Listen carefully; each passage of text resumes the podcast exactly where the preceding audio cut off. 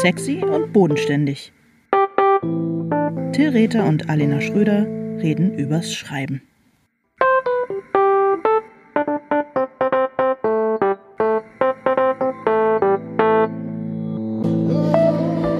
Hallo Till. Hallo Alena. Na, Tja, na, wie war dein Sommer? mein Sommer war, ähm, war schön bislang. Läuft ja noch. Ich freue mich, dass wir endlich wieder Podcast machen. Ja, ich auch, absolut, absolut. Es war eine äh, lange, harte Zeit äh, für mich, wo meine Familie sich immer anhören musste, wie das alles mit dem Schreiben so ist und wie ich das sehe Mhm. und so weiter. Ich hab, bin dabei auf eine Idee gekommen, also nicht eine Idee, sondern ich habe ähm, ich habe mich äh, versprochen und zwar, weil äh, ich zu Hause gerne immer so Wörter verballhorne, aber ich wollte das eigentlich gar nicht. Und zwar habe ich mich irgendwie mit Diana unterhalten und habe ähm, äh, hab ihr erzählt, obwohl sie es überhaupt nicht interessiert, dass in meiner E-Mail-Signatur jetzt nicht mehr Journalist steht und Autor, sondern Autor. Also eigentlich so Das ist Sachen. ein großer, ein großer Schritt. Finde ich schon, weil ich gedacht habe, du bist kein Journalist, das geht einfach nicht. So Leute wie, weiß ich nicht, Jan Fleischhauer ist Journalist, Ulf Poschardt Ja. ist Journalist, das Ja. sind Journalisten. Frederik Schwilden, das sind Das sind Journalisten. Journalisten, ganz genau, völlig richtig.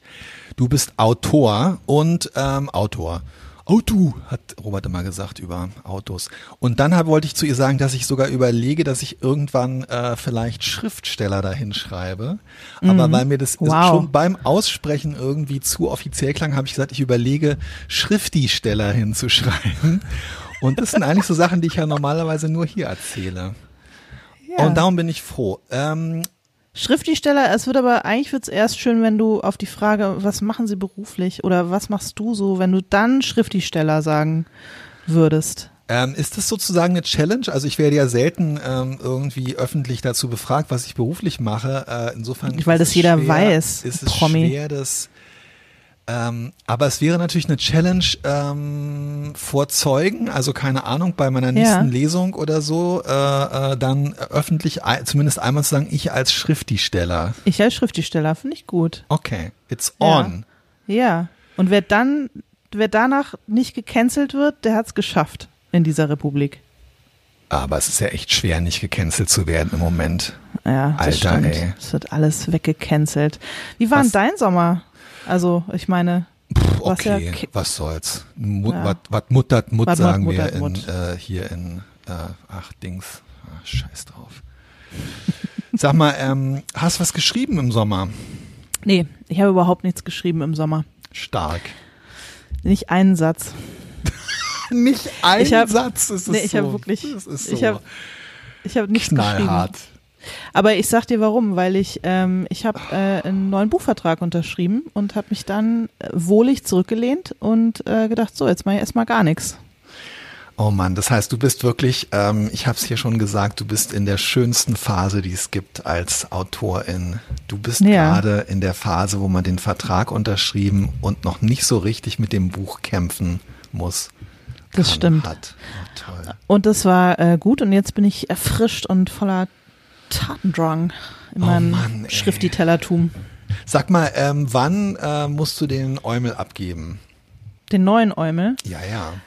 Äh, ich muss mal gucken, was im Vertrag steht, aber ich glaube im Januar 22. Das heißt, wir werden uns das nächste äh, Jahr, nachdem wir bisher nur über fiktive Bücher, die kein Mensch jemals in der Hand gehalten hat, werden wir das nächstes Jahr fortsetzen und Ja. über die nächsten fiktiven Bücher, die kein Mensch jemals in der Hand gehalten hat, unterhalten. Das finde ich sehr schöne Aussichten. Ja, finde ich auch, finde ich auch. Aber vielleicht irgendwann im Laufe des nächsten Jahres werden unsere anderen Bücher ja tatsächlich erscheinen. Na, deins ja sogar schon, darf ich das sagen? Äh, ein bisschen unbedingt. früher als meins. Äh, und zwar im Jänner. Ja, am 22. Jänner. Toll. Oh Mann, ich freue mich. Ich freue mich auch. Das total. heißt, du wirst an deinem Geburtstag, ähm, naja, wo du kriegst ja schon bald Exemplare, oder? Ja, aber es wird nämlich jetzt gerade ge- äh, gedruckt und äh, ich krieg bald schon ein paar Exemplare. Das stimmt. Voll aufregend. Oh, ist das toll. Aber die, Och, die Mann, Erscheinung, ey. ähm, Erscheinung Mann. fällt tatsächlich so in meine Geburtstagswoche. Du weißt ja, dass ich meinen Geburtstag Ja, ja, sehr ausgiebig ja. Äh, vor So und nach Ein Festival, ähm, ja. empfinde. Es ist ein Festival und äh, da fällt es rein und ich find's geil. Also wir So werden toll. wahrscheinlich alle zu Hause im Lockdown äh, sitzen und ich werde einfach Konfetti über mich selber schmeißen müssen, weil sonst keiner da ist. Aber ähm, ja, ist super. Da, daran halte ich mich jetzt fest an dieser Vorstellung. Also mein Buch ähm, soll fertig, also soll ausgeliefert werden am 7. März und insofern hoffe ich vielleicht, dass ich an meinem Geburtstag auch schon ähm, das ein oder andere äh, Exemplar als äh, Untersetzer für mein Geburtstagsfondue benutzen kann. Das hoffe ich auch sehr. Guck mal, jetzt sind wir über so, so schöne Aussichten reden. Lass uns über Ja. das Thema ähm, von heute sprechen. Das Thema von heute ähm, ist ähm, Niederlagen. Ja, wir sprechen über Niederlagen. ist ein heiteres und, äh, und schönes Thema. Ich freue mich drauf. Ja, absolut.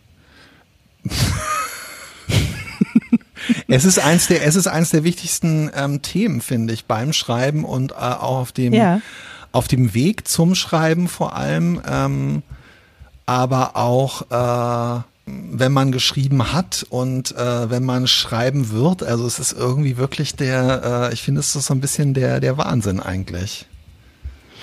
Äh, ja, und ich muss, das klingt jetzt so ein bisschen ähm, kalenderspruchhaft, aber ich muss, wenn ich drüber nachdenke, echt sagen, dass ich aus äh, meinen Niederlagen wirklich absolut wertvolle Erkenntnisse gewonnen habe und sehr viel gelernt habe dabei. Ja, Okay. doch, total. Kannst du mir davon Ähm, mal bitte, ja. äh, weil das ist ehrlich gesagt eine Frage, die ich mich, äh, die, also das ist so eine Sache, die für mich bei Niederlagen und äh, wenn wir jetzt da so ein bisschen einsteigen, kann ich das auch noch ein bisschen äh, genauer erklären. Das ist so eine Sache, die ich mich wirklich ähm, so ein bisschen, so ein bisschen frage, ob, ob das nicht eigentlich ein, ein widerlegbares Klischee ist, dass einem irgendwie die Niederlagen äh, helfen oder ob es ähm, ja, ob sie einen nicht doch eher irgendwie, also ich habe auch Niederlagen, die mich wirklich an den Rand des äh, Gebrochenseins oder so äh, gebracht haben. Äh, ja, klar, aber hast du nicht daraus dann zumindest mitgenommen, was du in Zukunft nie wieder machen würdest oder ganz anders machen würdest oder was dir einfach so nicht nochmal passieren könnte?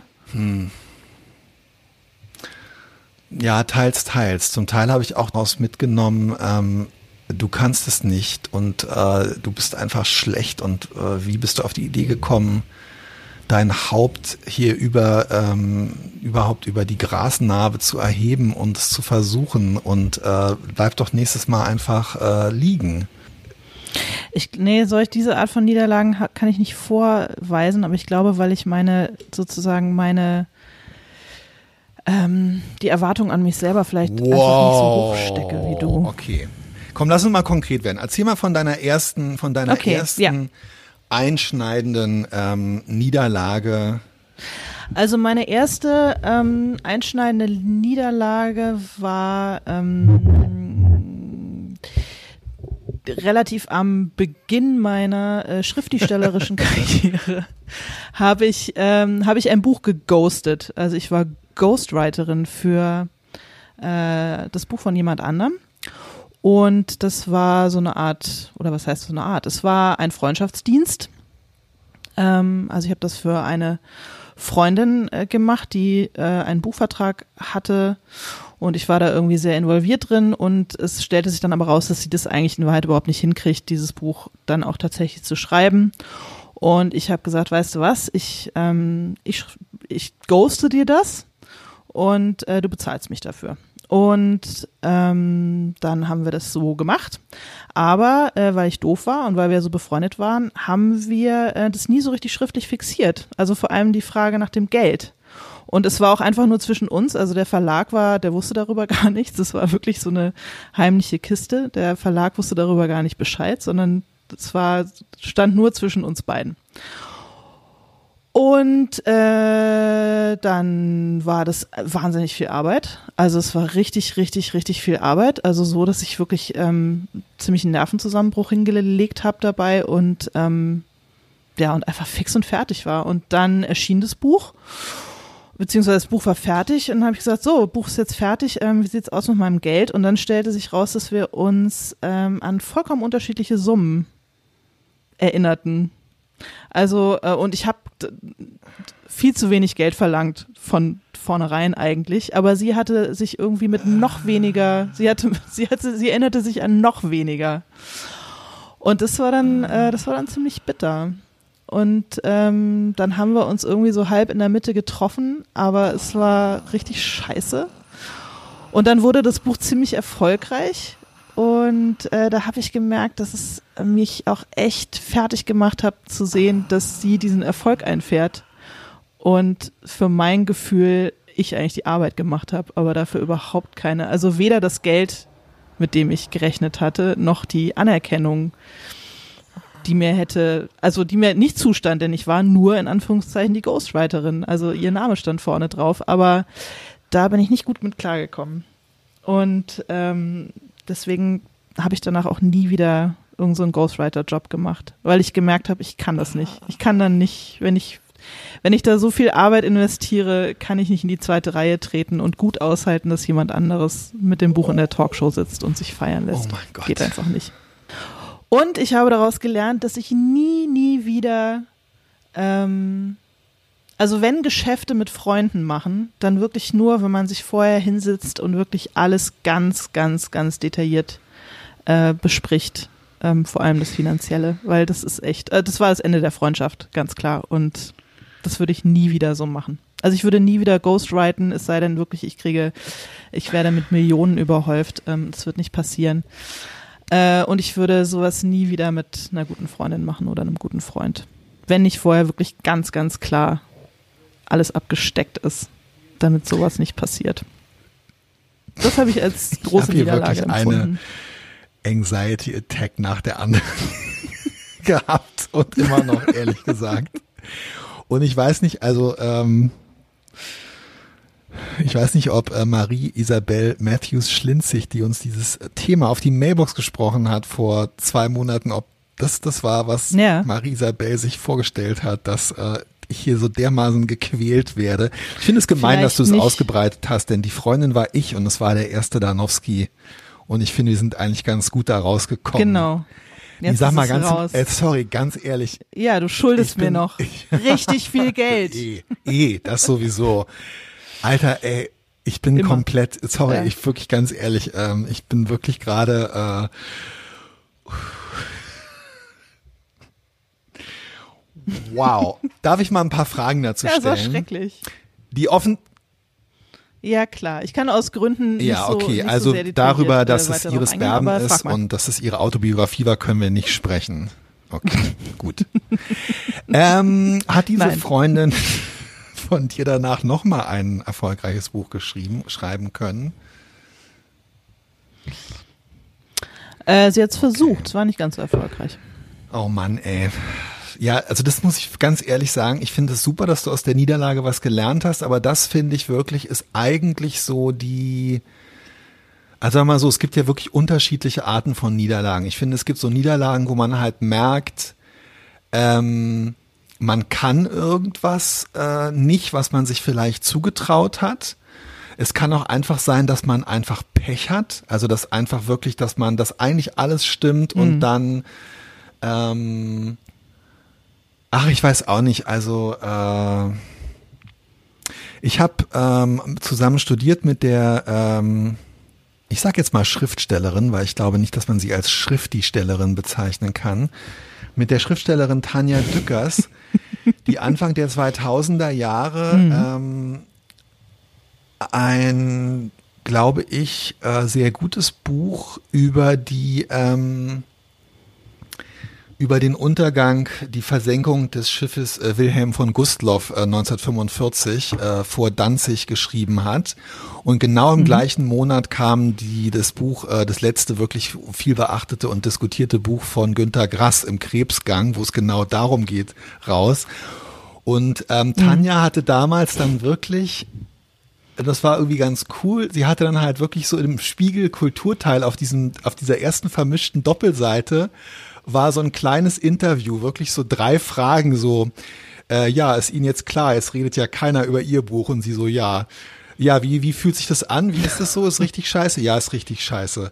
Ähm, aber ihr Buch ist trotzdem gut? Ja. Also so, da wo man einfach sagen muss, okay, du hast alles gemacht, du hast dich dieser Geschichte gestellt, du hast recherchiert und so weiter und so fort. Und dann passiert dir sowas, also das würde ich jetzt mal unter Pech einfach, dass dann der letzte verbleibende, ja. ähm, sorry Martin, ähm, deutsche Großschriftsteller irgendwie das gleiche Ding raushaut und alle darüber reden. Beackert. Aber deine ja. Sache jetzt, das ist ja so eine Niederlage und das finde ich halt, das sind wirklich die allerschmerzhaftesten und die habe ich auch noch bis vor zwei, drei Jahren gehabt. Bei mir war es tatsächlich auch so eine Kooperation wo ich äh, mich an einem Buchprojekt beteiligt habe und wo ich im Nachhinein auch sagen würde, äh, das habe ich mir alles äh, irgendwie anders vorgestellt, aber eben auch nicht gründlich genug besprochen.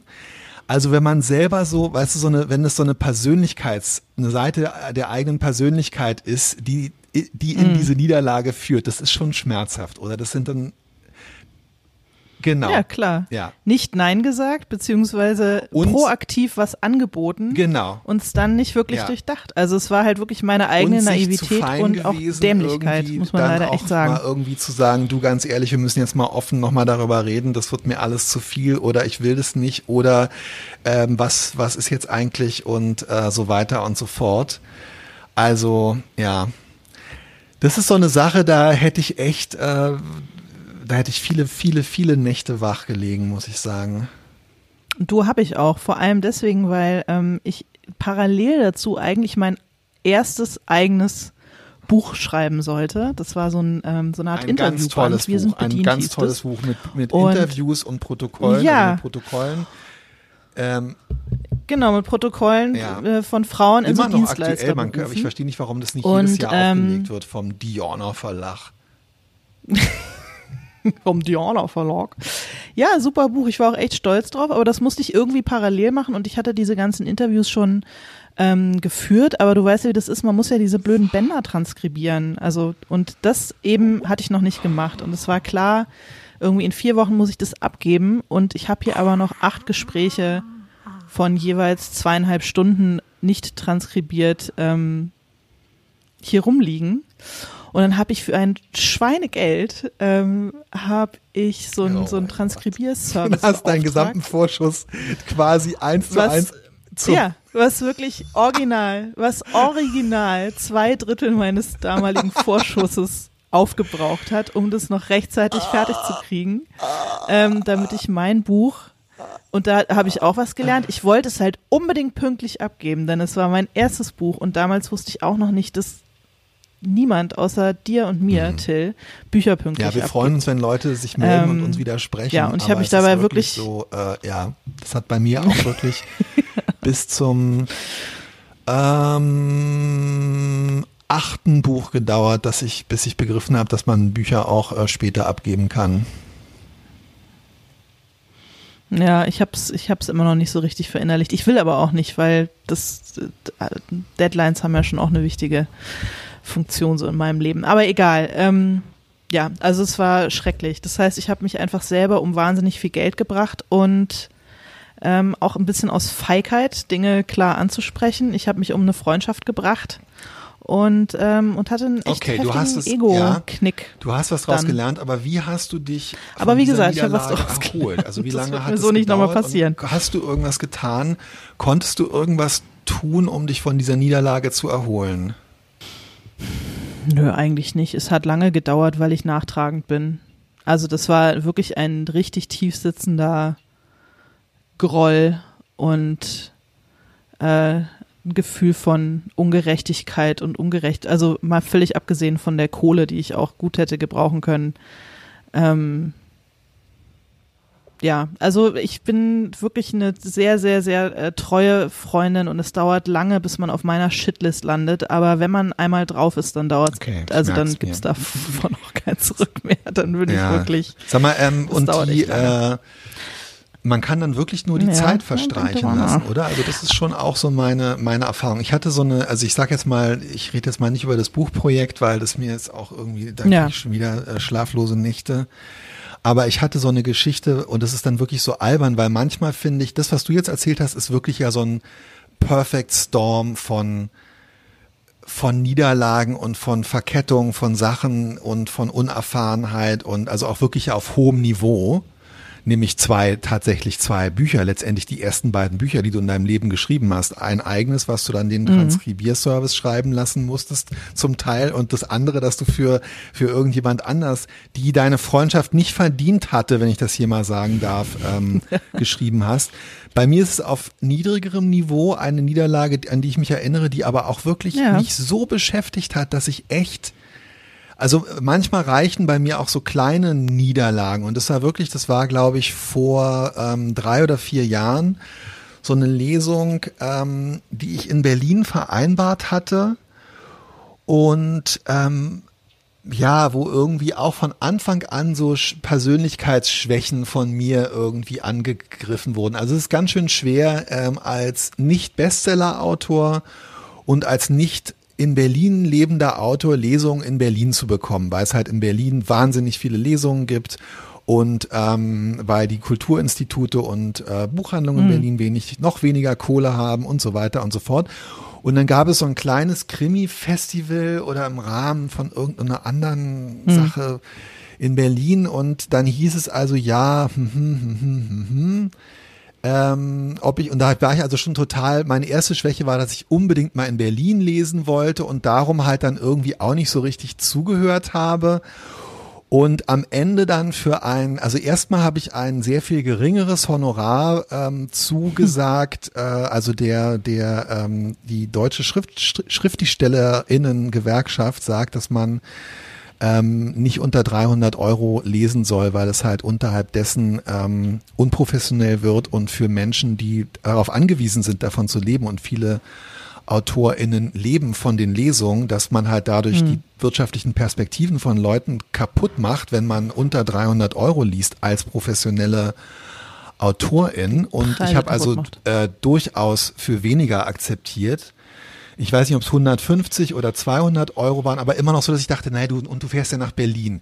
Dann stellte sich aber raus, dass sie, also für die völlig klar war, dass sie mir die Anreise nach Berlin nicht bezahlen wodurch also dann nochmal ein Huni äh, für den äh, für den ICE obendrauf kam. Und dann war die Rede gewesen ähm, von einer Podiumsdiskussion am Sonntagabend, was ein sehr unbeliebter Leseabend ist, ehrlich gesagt, weil tra traditionell niemand am Sonntag, brauche ich dir nicht zu erklären. Und hm. das habe ich also dann auch noch ähm, die habe ich dann also äh, auch noch, ähm, da habe ich dann gedacht, naja, so eine Podiumsdiskussion ist ja schon witzig. Und dann verwandelt sich diese Podiumsdiskussion aber in einen Kurzgeschichtenvorleseabend, mhm. äh, wo ich dann also eine Kurzgeschichte vorlesen sollte und dafür aber nicht nochmal ein Honorar bekommen habe, weil es ja nun zusammen verhandelt war mit dem ersten und ähm, es ja auch eine Gelegenheit wäre, äh, neue Arbeit zu workshoppen und mal so vorzu bla bla bla bla.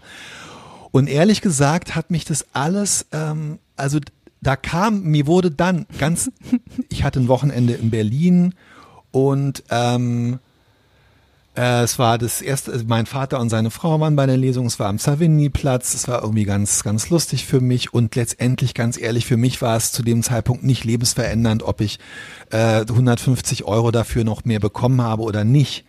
Aber allein, dass ich gemerkt habe, all das ist nur passiert, weil ich zu schüchtern bin, um vorher als erwachsener Mann mit 47, um vorher genau nachzufragen, weil ich irgendwie nicht Nein sagen kann, wenn es dann heißt, machst du auch noch eine Podiumsdiskussion, weil ich irgendwie eitel mhm. bin, oh ja, der äh, Herr Schriftsteller liest in der Haupt die Stadt.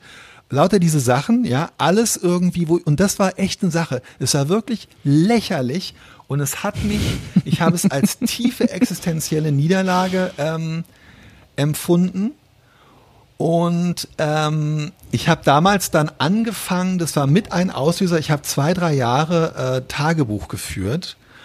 Und ich habe tatsächlich angefangen, das Tagebuch zu führen, weil ich das Gefühl hatte, dass ich mich manchmal über mhm. solche Sachen so ärgere, dass ich diese Gefühle irgendwie aufschreiben muss. Und es hat dann ge und das hat mir geholfen, diese Niederlage zu verarbeiten tatsächlich, äh, dass ich dann nämlich ein, ungefähr ein Jahr später, als ich diesen Ärger mit so einer Buchkooperation hatte, wo ich dann so ein bisschen so 80 Seiten zurückblättern konnte und gucken konnte, guck mal, und damals hast du dich so wahnsinnig geärgert über diese Lesung. Und wenn das jetzt hier vorbei ist, äh, dann wirst du darauf auch zurückblicken. Also diese zu wissen, eines Tages ärgert man sich nicht mehr über diese Niederlage und es tut auch nicht mehr weh. Ähm, und es hat dann auch geholfen, dass ich mit Simone äh, Buchholz, die ähm, äh, mhm. ja, dass wir uns so ein bisschen darüber unterhalten konnten, weil sie schon mal ähnliche Erfahrungen gemacht äh, hatte. Aber also aus, für mich hat so hilft dann eigentlich so Austausch und ähm, und äh, ja sowas wirklich also gerade so diese, diese, diese Selbsthassgefühle. Also für mich ist es halt eine richtige Niederlage, wenn es mit so einer Selbstablehnung einhergeht. Und das war halt wirklich so eine Sache, wo ich dann, ich sitze dann halt da und ich vermute, dass es dir ähnlich ging. Und man guckt dann halt so zurück und denkt dann immer, hm. guck mal, es gab den Punkt, da hättest du sagen können, nein, ich mach's doch nicht. Es gab den Punkt, da hättest du sagen können, lass mal aufschreiben. Es gab den Punkt, wo du hättest sagen können, ja. ach so, ihr zahlt die Reise nicht, ja, dann kann ich es nicht leisten. Es gab 20 Punkte, wo man hätte sagen können, ach so, nee, aber jetzt ist es vorbei, jetzt musst du es durchziehen. Ach, schrecklich. Ey. Ja, das stimmt. Aber so zum Beispiel sowas wie eine Lesung, wo dann keiner kommt, empfindest du das auch als Niederlage oder, oder tut dir dann vor allem der Buchhändler oder die Buchhändlerin leid? Oder passiert dir ah, sowas oder passiert dir sowas nicht? Ähm, na doch, also ich habe zum Beispiel, ähm, also das, äh, was wirklich hart war, muss ich sagen, war, als ich ähm, ich habe mal in, in, Karlsruhe aus meinem ähm, Roman Das Leben ist nur eine Phase äh, lesen sollen. Und die Zugfahrt von Hamburg nach Karlsruhe dauert mhm. recht lange. Und weil ich Karlsruhe ähm, im Gegensatz zu vielen anderen Menschen sehr schön finde und sehr mag, hatte ich mir vorgenommen, schon so zwei, drei, vier Stunden vorher anzureisen. Mhm. Und ich war also schon hinter Hannover, als mein Handy klingelt und die Buchhändlerin sagte, Herr Rether, wenn es Ihnen recht ist, ich würde gern absagen. Es, also wenn heute Abend sieben Leute kommen, haben wir Glück. Wir haben drei Karten oh verkauft oder so.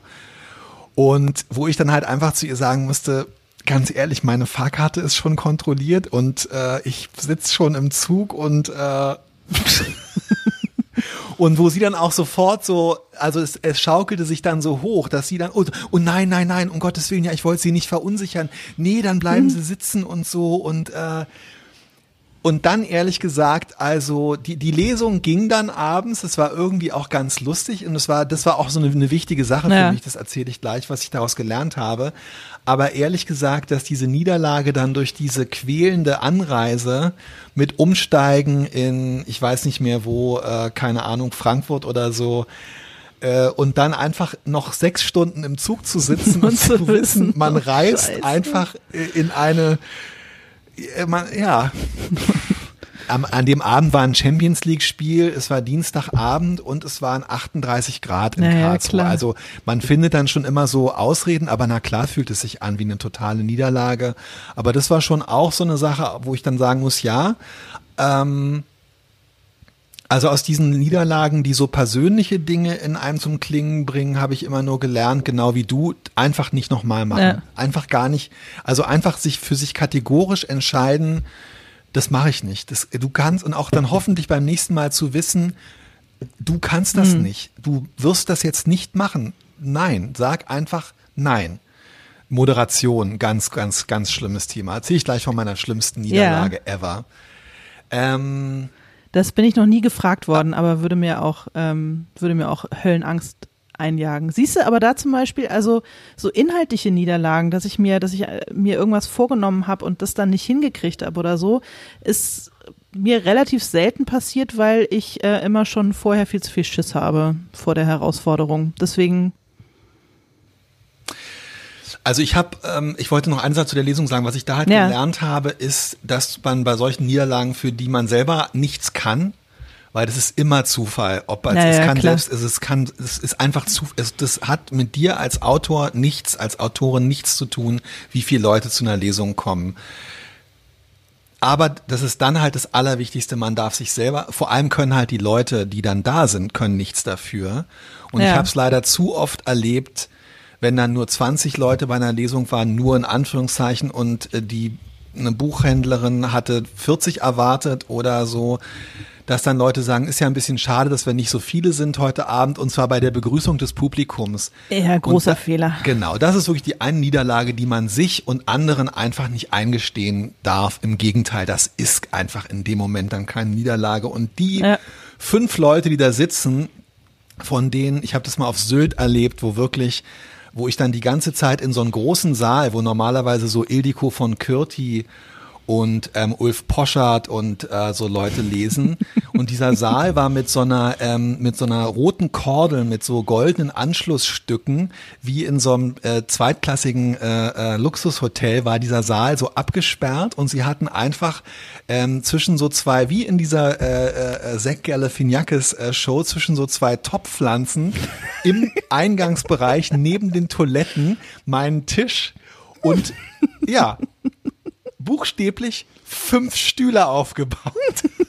Von denen zwei mit meinen Freundinnen Andrea und Katrin, die gerade zufällig auf Sylt Urlaub gemacht oh. haben und die ich angerufen habe und gesagt habe, sorry, ganz ehrlich, Leute, könnt ihr bitte heute Abend nach ich weiß nicht, wie diese Orte auf Sylt heißen. Es war irgendwas mit, ja. Und egal. Das ist auch unübersichtliche Insel, Aber du selbst dann, du musst einfach so tun, als wenn alles gut ist. Aber ich habe leider Unbedingt. auch, äh, du, ich habe leider wirklich auch schon, nee, ich habe auch schon, ähm, ich habe auch schon äh, aus aus fachlichen Gründen äh, aus fachlichen Gründen verkackt. Trotzdem würde ich dich jetzt gerne, bevor ich von meiner aller was Du hast, von, du hast ja sofort von deiner größten Niederlage erzählt, würde ich sagen, weil das stelle ich mir so. Das Schlimme bei der Sache bei dir ist ja auch, dass es sich über einen langen Zeitraum zieht. Und das ja. ist wie so ein, wie so ein ähm, Slow-Motion-Zugunglück äh, äh ist, wo man einfach gucken kann, wie immer noch ein Waggon und noch ein Waggon und noch ein Waggon da irgendwie rein donnert. Und du weißt ja, bevor nicht alles entgleist und ich völlig kaputt bin, hört's nicht auf. Das stimmt. Ich habe noch eine große, eine große Niederlage, ähm, okay. wo ich auch echt lang dran geknabbert habe und ähm, für die ich auch überhaupt nichts konnte. Also sozusagen, es ist, vielleicht kann man da auch nochmal die Abgrenzung zwischen Niederlage und Enttäuschung äh, ähm, äh, machen. Wenn ich habe eine große Enttäuschung erlebt, aber die Niederlage, die damit einherging, die habe ich mir wirklich selber beigefügt. Es war folgendes: Mein allererstes Benny Mama Buch, große Ärsche auf kleinen Stühlen, ähm, sollte verfilmt werden. Und wie das so ist bei so Filmgeschichten, das dauert immer wahnsinnig lange alles, bis irgendwas konkret wird. Also es hat sich über Jahre gezogen und irgendwann hat jemand diese Filmrechte gekauft, nämlich echt eine große amerikanische Produktionsfirma. Und dann sollte es ein Kinofilm werden. Und dann irgendwann gab es ein, eine bekannte Regisseurin, die das machen wollte. Und dann wurden, wurden Drehbücher geschrieben und verworfen und noch eins geschrieben und nochmal verändert. Und dann gab es dieses Drehbuch. Und äh, dann wurde gecastet und es gab einen echt super prominenten äh, äh, Cast und das alles wurde immer, immer aufregender. Und ich war an nichts davon, war ich in irgendeiner Form inhaltlich beteiligt. Also ich habe das sozusagen immer nur so am Rande ähm, mitbekommen aber mich natürlich wahnsinnig gefreut. ist natürlich super aufregend. Ich meine, wer, wer wünscht sich das nicht, dass das eigene Buch zum Kinofilm wird, obwohl das Drehbuch am Ende mit meinem Buch wirklich echt überhaupt gar nichts mehr zu tun hatte. Aber das ist auch vollkommen wurscht. Sexy und bodenständig. ja. Äh, da, da, da aus diesem Drehbuch stammt der Name für unseren schönen Podcast. Insofern ist doch noch was Gutes bei rumgekommen. Und dann ähm, war halt stand für mich mehr oder weniger fest, okay, das ist jetzt wirklich kurz davor, dass das wirklich passiert. Die fangen an zu drehen und in dem Moment, wo sie wirklich drehen, hätte ich richtig viel Geld bekommen, weil die Rechte, die Filmrechte hatte ich noch, die lagen noch bei mir und nicht beim Verlag. Und ähm, in dem Moment, wo das wirklich Realität geworden wäre, wären einfach, ohne dass ich mich in irgendeiner Form dafür hätte anstrengen müssen, wäre einfach ein richtig geiler, fetter Betrag auf mein Konto gerauscht. Und genau diesen Betrag hatte ich mir so, dachte ich so, ja, das ist super, dann kann ich mal eine Zeit lang nicht journalistisch arbeiten, sondern dann schreibe ich ähm, meinen, äh, meinen, meinen ersten richtigen Roman, also das Buch, das jetzt hoffentlich im Januar erscheint. Ähm, und dann muss ich nicht so viel äh, Lohnarbeit machen. Und ähm, ja, und alle, die damit zu tun hatten, haben gesagt, und es hing noch, also die Entscheidung darüber, ob es jetzt tatsächlich losgehen kann, weil alle standen in den Startlöchern, hing an einer Filmförderungsentscheidung. Aber da das schon so weit gediehen war, haben eigentlich waren alle davon ausgegangen, dass das klappt. Alle haben gesagt, ja, jetzt, also trink den Champagner noch nicht, aber äh, stell ihn kalt, weil da kann im Grunde nichts mehr schiefgehen. Mhm. Das wird auf mhm. jeden Fall was. Scheiße. Und dann war irgendwie Weihnachten und du weißt ja, wie man so an Weihnachten Geld ausgeben kann. Und ich wusste einfach, okay, irgendwie, dann kam mein Geburtstag und ich wusste, okay, im Februar kommt, kommt diese Kohle, diese richtig fette Kohle. Und dann kam dieser Tag, wo irgendwie über diese äh, zu fördernden Filme von der Filmförderung ähm, entschieden wurde und da stand aber meiner nicht drauf. Oh Gott, scheiße. Ey. Und ja, und dann rief die Produktionsfirma irgendwann mal so, oder ich habe da dann mal nachgefragt, was ist denn jetzt? Und die haben gesagt, ja, jetzt, also. Oh no, ey, ja. ja, wir begraben, wir begraben das jetzt. Das wird jetzt halt nix. So, soweit die Enttäuschung, ja. Die Niederlage, die ich mir aber selber beigefügt habe, ist, dass ich es halt, ich habe halt schon, ich war voll davon ausgegangen. Ich habe es erstens schon überall rum erzählt total stolz. Ja, irgendwie mein Buch wird verfilmt, es wird ein Kinofilm. Ich habe mich schon selber so imaginiert, wie ich auf irgendeiner Filmpremiere zwischen äh, äh, lauter großen äh, deutschen Filmstars irgendwie mhm. als äh, Schriftstellerin rumlaufe. Und ähm, wie einfach dieses Geld kommt und ich einfach in Ruhe jetzt mein großes Proje äh, Romanprojekt. Also ich habe mich schon richtig selber aufgepumpt und natürlich auch voll damit angegeben und, ähm, und mich in eine richtig üble Dispo, Dispo-Schuldenkrise äh, reinkonsumiert. Ja, und dann äh, war eben Februar und diese Entscheidung fiel, dass eben doch nichts wird. Und ähm, ja, und dann kam halt nicht nur kein Geld, sondern ich musste halt auch überall erzählen, ja, äh, wird jetzt doch nichts und so. Und ich musste ah, richtig, richtig ja. viel arbeiten, um äh, irgendwie ja. so ähm, den Cashflow wiederherzustellen. Und ähm, daraus habe ich gelernt, dass man erstens über sowas einfach die Klappe hält. Und zwar so lange, bis es wirklich passiert. Vorher geht man mit sowas nicht hausieren und äh, erzählt nicht allen, ähm, was für eine, wie, wie geil das ist. Und ähm, ja, und man gibt erst das Geld so richtig aus, wenn es auch wirklich auf dem Konto landet. Zumindest was so Filmprojekte betrifft, weil das ist einfach eine Branche, die noch irgendwie merkwürdiger ist als unsere, muss man mal ganz ehrlich sagen. Da habe ich auch echt lange dran geknabbert. An, ähm, ja, an den finanziellen ja, und auch ja, so ja, an den Ego-Folgen dieser ich. Niederlage.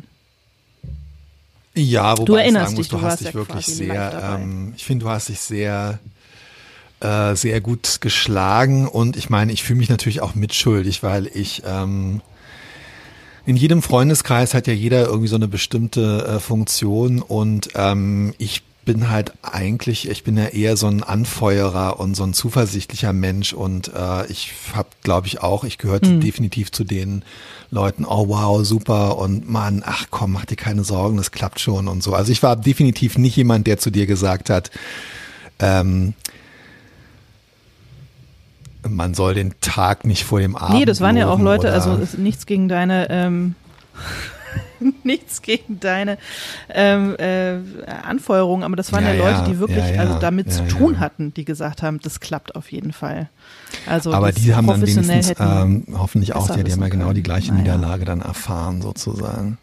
Aber die haben natürlich pro Jahr sechs von solchen klar, Eisen am Feuer Fall. und man hat dann so das Gefühl, denke ich, dass man das so once in a lifetime äh, hat, oder? Ja, so ein bisschen, mm. auf jeden Fall seitdem äh, reagiere ich immer verhalten auf äh, Verfilmungs. Wenn irgendwer sagt, mein Buch wird verfilmt, denke ich mal, ja, mal abwarten. Aber ähm, ja, und es dauert halt, also es ist ein wahnsinnig langwieriges Geschäft. Wann kommt denn jetzt hier äh, Altes Land ins Kino? Ich meine, es ist ein Buch aus dem Jahr irgendwie was? 1892 gefühlt. Ja. Nein, ja. Äh, 2000, äh, ich lege mich jetzt fest, ich lege mich jetzt fest und sage 2013. Ja, irgendwie sowas. Ja, das muss man sich mal überlegen. Sieben Jahre später und dieser äh, wirklich Granaten-Bestseller. Ja, wobei ist noch nicht das, in den Kinos. Ja, ja, stimmt, stimmt, stimmt. Ähm, ach, ich weiß auch nicht, ey. So richtig verstehe ich ja sowieso nicht, warum Granaten-Bestseller verfilmt werden und nicht einfach mal irgendwas Neues äh, gemacht wird. Aber das ist ein anderes Thema. Mhm. Ähm, ja, äh, ich. Also ich habe glücklicherweise noch nie. Was ich so grausam an deinen Sachen finde, ist, dass es sich so lange immer hinzieht dann ja auch tatsächlich auf ja. der Art. Also meine beiden schlimmsten Niederlagen, also ähm, ich habe beruflicher Art, ähm, ich bin einmal, ich habe einmal, äh, als ich noch dann wieder, als ich Angela Wittmann als äh, Kulturressortleiterin bei Brigitte vertreten habe, als sie in Elternzeit war, 2008, 2009, ähm, gab es wieder so eine Buchkooperation. Ähm, wir haben damals dann so Veranstaltungen mit Rowold äh, oft zusammen gemacht. Mhm. Und äh, da war eigentlich immer so ein bisschen gewünscht, es wäre aber auch nicht nötig gewesen, dass es dann jemand von Brigitte moderiert. Mhm. Und ich habe eine ähm, Lesung von, ähm, von äh, Paul Auster in Hamburg moderiert auf Kampnagel. Mhm. Und ich habe auch also von Anfang an gesagt, ja klar, das mache ich, weil ich zwei, drei Jahre zuvor ähm, eine Lesung von äh, T.C. Boyle ähm, und Jan-Josef Liefers äh, in, in Altona äh, moderiert hatte und das lief irgendwie total super. Ich weiß auch nicht, obwohl mhm. da alles irgendwie gegen mich lief eigentlich, weil am Anfang dann gleich T.C. Boyle meinte, nee, nee, lass mal, ähm, also bevor wir jetzt hier Interview machen, ich mache immer erstmal so 20 Minuten so einen kleinen Monolog, damit die Leute, das wollen die einfach. Und er hat dann halt so in seinem Monolog einfach alles aus seinem Leben ever erzählt. Und ich saß halt so neben ähm, äh, äh, JJL, wie ich ihn nenne, äh, auf der Bühne und habe halt die ganze Zeit hin, einfach auf der Rückseite meiner Karteikarte äh, äh, neue Fragen mir ausgedacht und es lief irgendwie total gut. Und bei Paul Oster ähm, war es halt so, dass wir uns von Anfang an. Warst du Fan? Sorry, dass ich kurz dazwischen frage. Warst du Paul Oster naja, Fan? Naja, das ist, glaube ich, so ein, das ist so ein bisschen das von meiner Seite her das Problem. Ähm, ich war in den 90er Jahren absoluter ähm, Mega-Fan und bin dann sehr hart ausgestiegen Ende der 90er und ähm, war also da, obwohl ich die Sachen zum Teil immer noch gelesen habe, war halt überhaupt kein Fan mehr und mir ging diese Masche total auf die Nerven. Aber ich hatte halt den ganzen mhm. Scheiß drauf. Also ich kannte seine Bücher, aber ich hatte definitiv keinen keine emotionale Begeisterung bei der Sache und dann aber eben auch nicht die Professionalität um die irgendwie, glaube ich, so zu erzeugen. Ich weiß es auch nicht genau.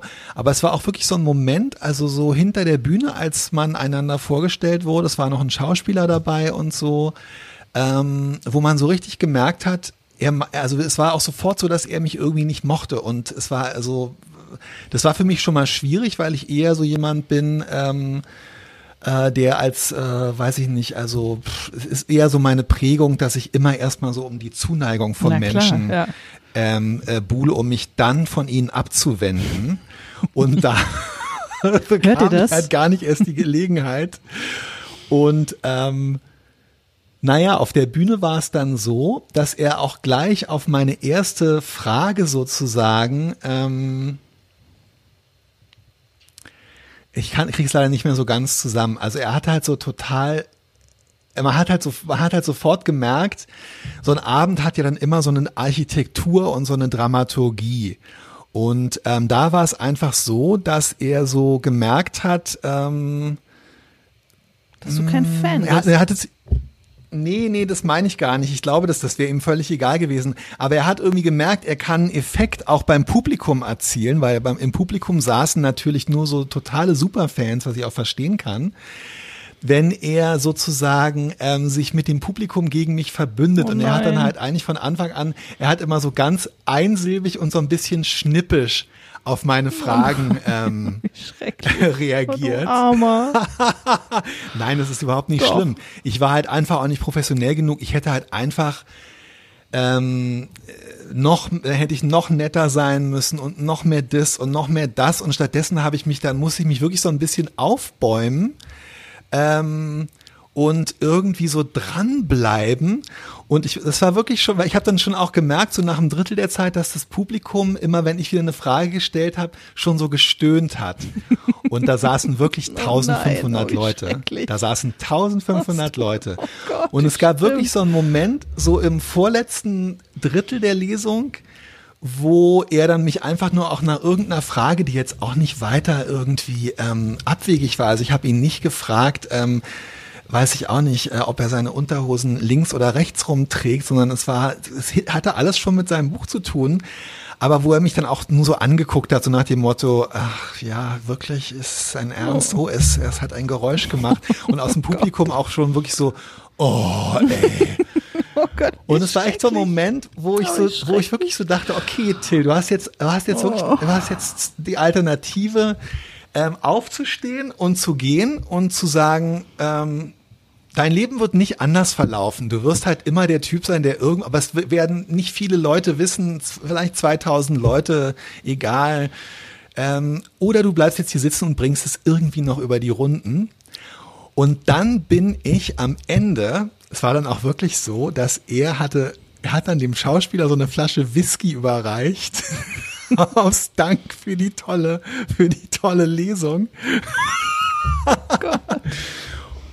Und ich habe mich am Ende, Alena, am Bücherstand angestellt, um mir das erste Buch von Paul Auster, was ich gelesen habe, The Music of Ch Chance, äh, äh, Anfang der von 1992, um mir das Buch von ihm signieren zu Boah, lassen. Du hast ja wirklich die volle Packung abgeholt. Oh. Ich habe mich eine halbe Stunde dort angestellt es waren ganz viele Kindergarteneltern da, die halt Bock darauf hatten, weil ich irgendwie acht Freikarten hatte. Maike Rasch war da und haben alle dann auch danach nur so auf den Fußboden geguckt, als ich rauskam.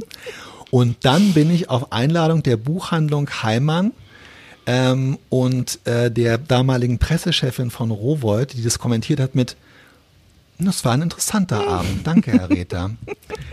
Ähm, mit denen bin ich dann noch ins Galonero in Winterhude gegangen mit Paul Auster und habe noch zwei Stunden mit dem Mann am Tisch gesessen, habe einfach gedacht, Till, du ziehst dir das jetzt wirklich, du hast nicht nur ihm geholfen, das Messer am Schaft hast noch mit zwischen deine Rippen ähm, geführt, du, du lässt es jetzt einfach auch noch stecken und du fährst jetzt mit einem Taxi mit äh, der Frau von Rowold, die wirklich nicht mehr weiß, was sie zu dir sagen soll, quer durch die Stadt und drehst das Messer noch bis nachts um halb eins. Aber wusste er beim rum. Signieren deinen Namen noch oder äh, hat er nochmal nachgefragt? Also ich kann es gerne bei Gelegenheit mal zeigen. Er hat wirklich, ähm, er hat wirklich einfach nur, ähm, ich weiß nicht, wie andere, äh, wie andere Signaturen aussehen, aber er hat in meinem Buch von ihm, er hat wirklich ich zeige das jetzt hier hoch. Er hat wirklich einfach so eine, so eine Schlangenlinie, da irgendwie so, einfach so ein Gekritzel. Oh. Und ja, es, der Mann hatte einfach eine Aversion gegen mich. Und ganz ehrlich, es hat natürlich in mir, das ist schon interessant, weil es hat in mir natürlich verursacht, ja, und er hat zu Recht eine Aversion gegen mich, weil ich bin irgendwie auch scheiße. Und dann habe ich aber gedacht, und du bist so scheiße, dass du das jetzt einfach bis zum Ende dir auch noch reinziehst. Das geschieht dir gerade recht und irgendwie war es dann aber auch am Ende so schlimm, dass es dann schon wieder okay war. Ich finde das total groß, dass du da noch mitgegangen bist und äh, finde ich total Nein, super. Krank. Ach, und wie lange hast du gebraucht? Ich, also ich, ich, es gibt auch so Momente äh, in meinem Leben, an die ich mit so viel Scham zurückdenke, dass ich sofort so diesen Stich im Magen spüre und ähm, sofort sterben möchte. Wie, wie lange danach hast du noch ähm, daran gedacht und dieses Magengefühl gehabt oder hast du das nicht so? Ähm, das war 2000, Anfang 2000, Ende 2008 oder Anfang 2009, Anfang 2009 glaube ich. Ich würde sagen, dass ich dieses Magengefühl jetzt wirklich ungelogen bis 2015 oder so hatte. 2015, ja, verstehe ich, verstehe ich sofort. Als äh, sein Buch 4321 erschien und ähm, überall äh, verrissen wurde, fing es langsam an, besser zu werden. und ich freue mich immer sehr über große äh, äh, Texte über Paul Auster, wo so richtig die, das ist jetzt total gemein, ich, mir völlig wurscht, was mit Paul Auster ist. Und ich habe es dann 2011, das war wirklich richtig schlimm, da waren Stefan Bartels und ich in der NDR Talkshow mit ähm, äh, Hubertus äh, äh, Meier Wohlfahrt. Oh Gott, ich hab wirklich, weiß wirklich nicht mehr, wie der heißt. Wie heißt der? Weiß eine? ich doch nicht. Keine Ahnung. Ich hatte nur Augen für euch. Das war mir, hab's vergessen. Und ähm, äh, hier Barbara Schöneberger und äh, das war halt so eine Sache. Stefan, die wollten, dass Stefan da auftritt, weil er irgendwie vor der Kamera fanden irgendwie, dass er der bessere Typ ist und so weiter. Und ich so, wow, no probby haut rein und Stefan aber so, ja, aber nicht ohne meinen, äh, nicht ohne meinen Tilly. Und dann musste ich da so in der zweiten Reihe sitzen und ich hatte wirklich 39 Fieber und war total crank, aber irgendwie wollte ich Stefan nicht im Stich lassen. Und ähm, wir haben da so dermaßen spektakulär verkackt, Äh, und es ist uns dann halt auch direkt nach der Sendung erzählt worden. Also Hubertus Müller-Wohlfahrt hat uns dann wirklich auch zusammengefaltet, während die anderen dann da Würstchen mit Kartoffelsalat gegessen haben. Und die Pressefrau äh, vom damaligen Verlag hat wirklich auf der ganzen Rückfahrt im Auto praktisch kein Wort zu uns gesagt. Ihr habt da null und, äh, da, Die haben euch dusselige Fragen gestellt. Ja, aber das war doch klar, das weißt ja. du doch, das, da musst du doch mit, mit spielen, das ist dir doch klar, das ist dir doch, das ist doch logisch. Also da war, das war einfach unser Verhalten war sicherlich auch nicht professionell. Manche Leute haben es auch total gefeiert. Also ich hatte auch irgendwie ein, zwei Freunde, die gesagt haben, das war ja so geil, ey, wie ihr einfach nicht geantwortet habt und so. Aber ich meine, das ist ja. ja nun nicht hart, aber fair, sondern es ist halt irgendwie eine Sache, wo man sagen muss, naja, jedenfalls, das war schon so, dass ich da wirklich am nächsten Morgen mit einem körperlichen Schamgefühl aufgewacht bin, wie ich es, also das war wirklich, weil du halt einfach, und es ist ja so, wenn du, du weißt es ja selber, ich meine, ähm, von, äh, von äh, Wer wird Millionär, es ist halt wirklich, also die NDR Talkshow sieht in jeder. Hamburg, auch wenn niemand ja. es zugeben will, irgendwie jeder. Ja. Oder die, es ist wirklich dann so, also es ist wirklich, äh, und ich meine, mein Vater und seine Frau sind angerufen worden von Freunden, die gesagt haben, wir haben Till gesehen, eine Frechheit, wie die sich da hingesetzt haben und nichts gesagt haben. Oh so kann man sich doch nicht aufführen, wenn man die Ehre hat, ins Fernsehen oh eingeladen oh Gott, zu werden. Und es war einfach, also es war wirklich, äh, ja, und das sind so eine Sachen, wo ich aber auch dann gedacht habe, Till, das war einfach, das ist so schwierig, weil weiß ich war, ich habe tierische Angst davor gehabt und ich bin halt als Brigitte-Kolumnist und dann auch als, ähm, ja, als so Autor von Dossierartikeln. Mhm. Ich bin vorher schon zwei, dreimal, drei, vier Mal im Fernsehen gewesen. Und es ist irgendwie immer gut, da hatte ich wahnsinnige, wahnsinnige, wahnsinnige Angst und habe genau das erwartet und bin dann aber hingegangen, weil ich mich irgendwie geschämt habe abzusagen oder weil ich immer so denke, du musst es machen. Und dann war es aber eigentlich total okay und zum Teil sogar gut. Und hier war es halt so, dass ich dann dachte, na, ich krieg das dann schon irgendwie hin. Bisher läuft's ja immer, es ist immer gelaufen. Dann war es halt total schrecklich. Und ich finde das halt bei vielen Sachen so schwierig. Du weißt es einfach nicht, ja. ob es okay wird oder ob es eine Niederlage ist man muss dann halt einen Weg finden, damit umzugehen. Und ich glaube schon, dass da der Weg gewesen wäre, ja, zu wissen, dass man das Beste geben kann, was man halt geben kann. Und das war an dem Abend NDR Talkshow einfach definitiv auch nicht möglich. Es fing schon damit an, dass vorher auch keiner mit uns geredet und irgendwie mal Hallo gesagt hat oder so.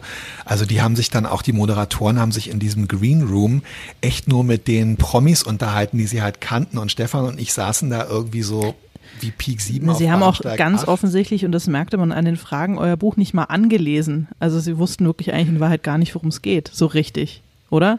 Ist ja auch, ist ja auch okay, wenn sie es gewusst hätten, äh, uns ja auch nicht eingeladen, weil es überhaupt Naja, aber das, ich meine, das ist ja dann auch der Job des Moderators, dass man die Leute irgendwie, ähm, gerade die, die jetzt nicht so jeden Tag an der Glotze sind, äh, und daran gewöhnt sind, äh, sowas dann irgendwie rumzureißen, dass man, dass man denen eine Brücke baut und die nicht auflaufen lässt. Also. Naja, und dass du halt zumindest vorher mal nett zu ja. ihnen bist und mal guten Tag sagst und sich mit ihnen unterhältst oder so, also so wie das, ähm, äh, wie das normalerweise überall passiert.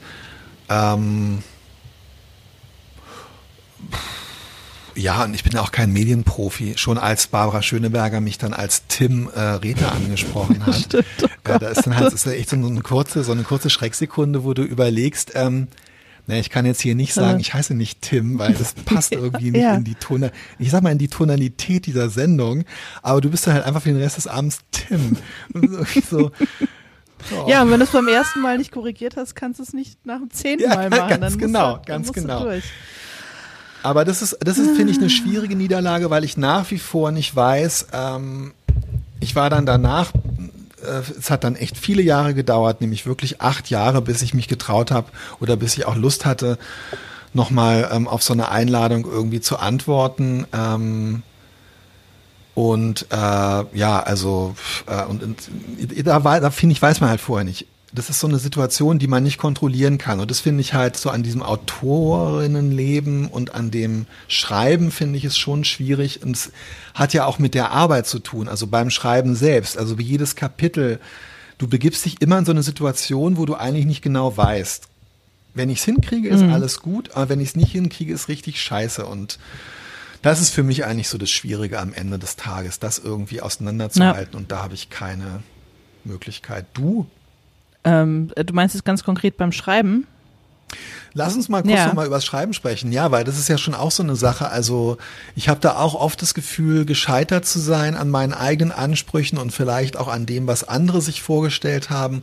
Rowold hat sich, glaube ich, viel mehr versprochen vom ersten ähm, Danowski, aber haben das nie, haben nie mir da irgendwie die Schuld gegeben oder so. Aber natürlich ist es irgendwie auch eine Niederlage. Man kann das dann nicht so richtig äh, kontrollieren oder so. Aber beim zweiten habe ich dann schon so gedacht, naja, was mache ich denn jetzt? Äh, also sich dann davon zum Beispiel wieder frei zu mhm. machen. Ja, also ich finde es einfach.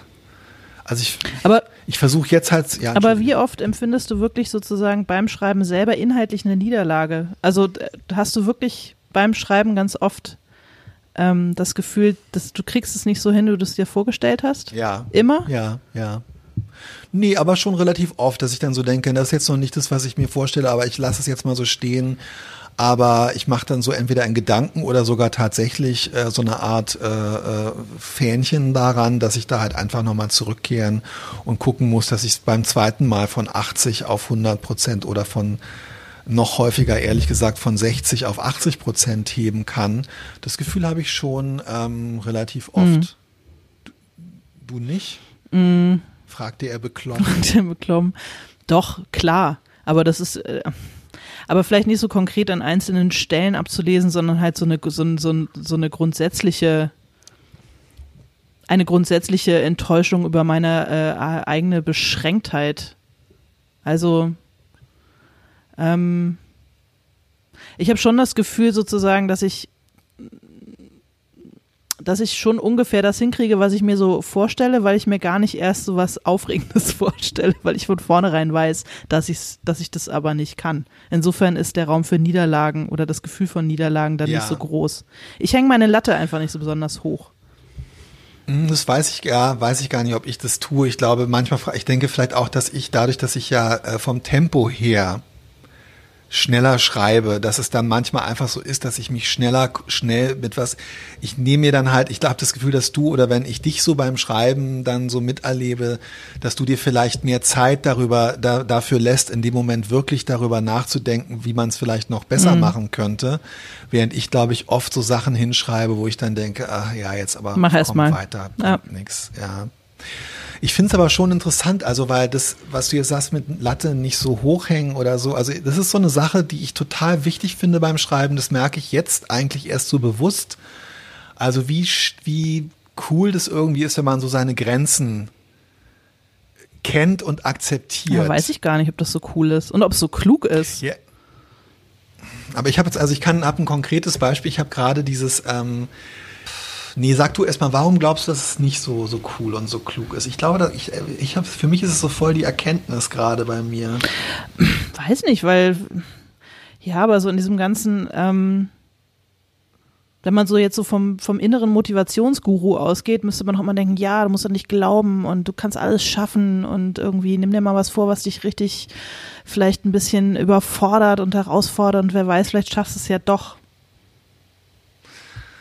Ja, ich glaube, dass eher, dass man eher einen inneren Motivationsguru finden muss, der zu einem sagt, ähm, hier ist genau dein Sweet Spot, das ist genau der Punkt, wo du ein bisschen mehr kannst als andere und es fällt dir auch nicht, äh, es, es, geht nicht von selbst, aber du kannst es mit einem Aufwand herstellen, der für dich noch realistisch ist.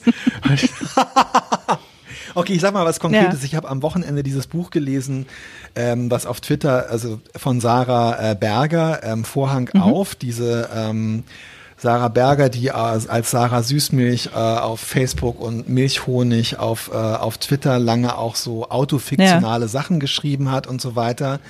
Und das ist ein, und letztendlich ist ja nun auch so, dass ich habe gerade so ein äh, 120 Buchseiten langen Essay über Depression oder einfach nur Traurigkeit und Niedergeschlagenheit, was aber auch zum Teil sehr nah an mein Leben rangeht, was irgendwie auch so ein autofiktionaler Text auf eine Art ist.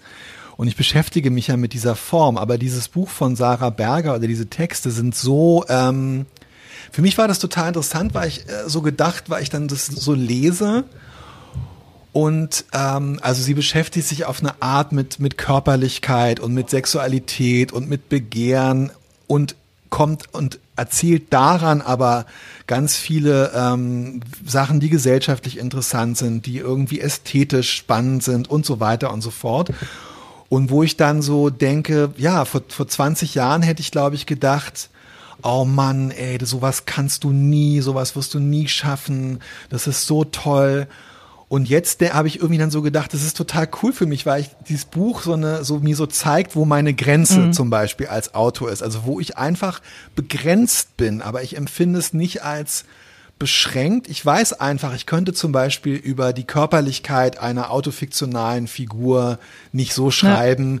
wie diese Erzählerin in dem Buch ähm, äh, über, äh, über Geschlechtsteile und alles Mögliche äh, spricht. Aber irgendwie denke ich dann halt, ja, und dann muss ich aber halt versuchen, das nicht ist, für mich ist es keine Niederlage, dass ich das nicht kann, sondern ich will dann versuchen, diese äh, Intensität herzustellen innerhalb der Grenzen, die ich habe und die ich aber wahrnehme. Mhm.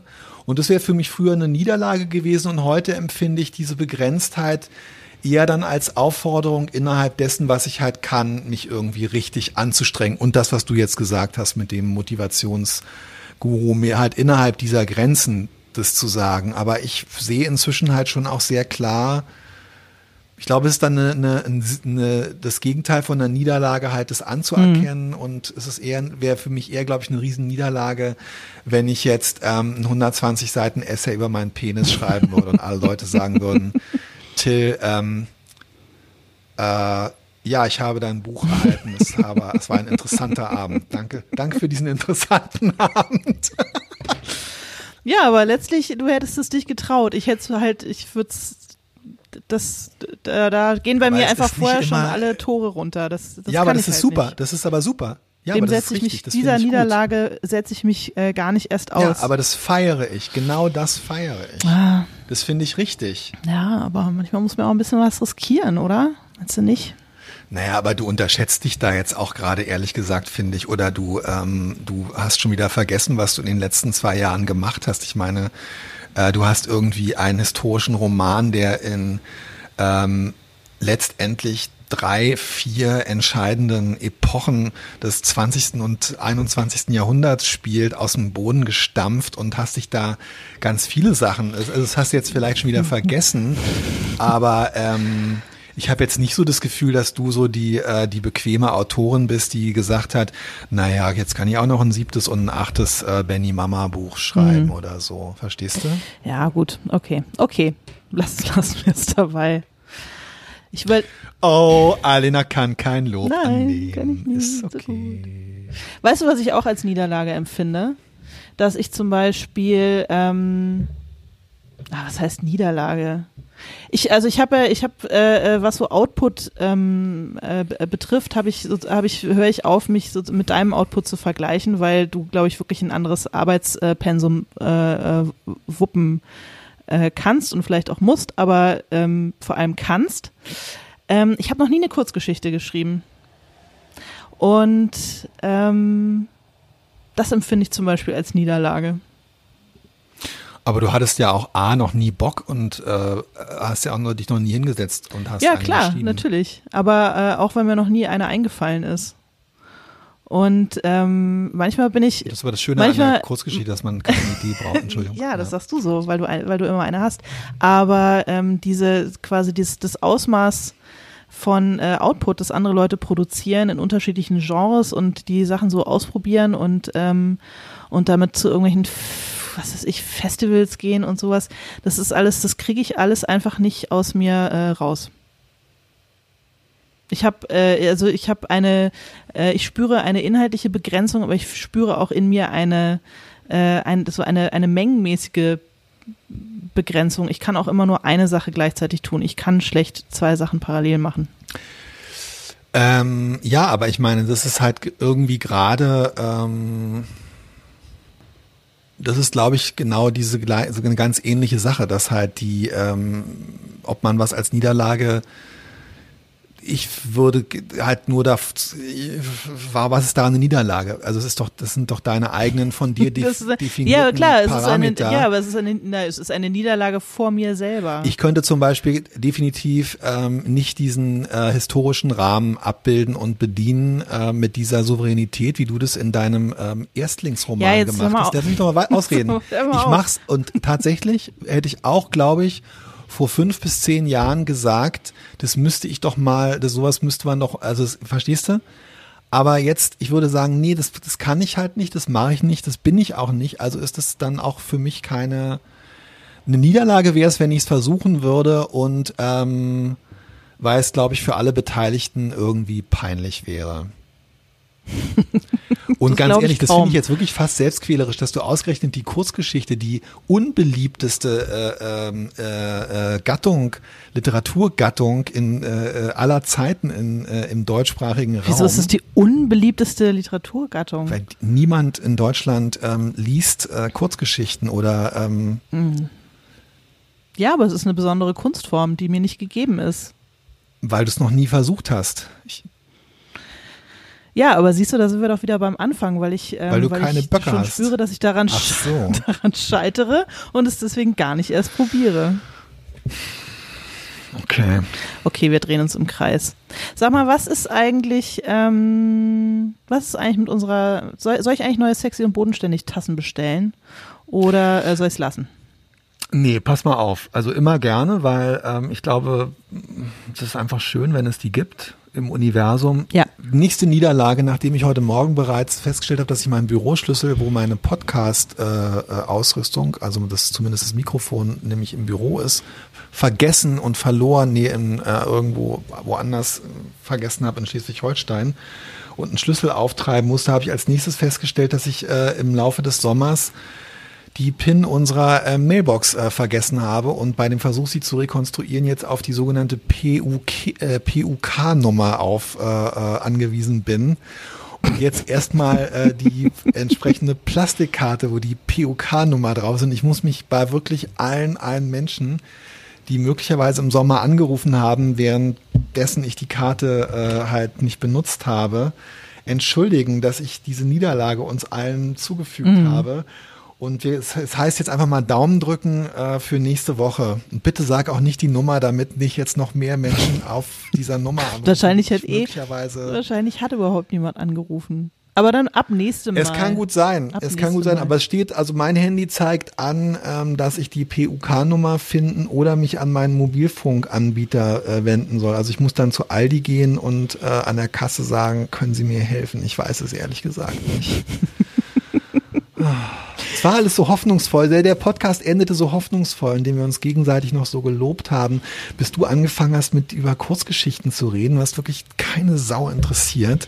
Und dann noch mich zu demütigen, dass ich die, ähm, dass ich unsere Mailbox kaputt gemacht habe. Ja, siehst du, das ist die Niederlage, die ich uns beiden jetzt beigefügt lauter habe. Lauter Live-Niederlagen. Oh, Toll. Scheißendreck. Na gut, du. Ich finde es toll. Ich freue mich, dass wir jetzt weitermachen und für mich ist es jetzt wahnsinnig spannend, weil ich habe gerade ähm, die, während wir hier uns unterhalten haben, habe äh, hab ich gesehen, dass auf meinem Computer eine Mail, äh, ein Mail da aufflitzte, nämlich dass äh, die Coverentwürfe für den sechsten Danowski da sind. Und du weißt, dass auch das ein Moment ist, äh, wo man als Autor, Autorin wirklich ein Business as usual und Niederlage irgendwie balanciert. Das stimmt, das stimmt. Till, ich drücke dir an dieser Stelle alle Daumen. Ja. Dass äh, du wieder ein schönes Cover bekommst. Alle deine Danowskis haben schöne Cover. Da kann Na, wir wollen ja eine neue. Coverlinie jetzt begründen. Ach, das wird super. Das wird super. Meinst du, ich kann das ganze Geld schon ausgeben, was, was damit nicht verbunden ist? Ja, unbedingt, ist. ey. unbedingt. Knall die Kohlen raus, Schön. mein Lieber. Hast ähm, es dir verdient. Ja, vielen Dank an ähm, Marie-Isabel Matthews Schlinzig für dieses äh, Schlinzing für dieses herrliche Thema. Und ähm, ich war, ja. wir haben noch ein anderes Thema, was ich mir notiert habe, über das wir nächste Woche sprechen. Es ist, ich bin einfach noch nicht wieder richtig im, äh, im Herbstmodus. Sorry. Das, der, das kommt ja von ganz allein, zum Glück. Alles Gute.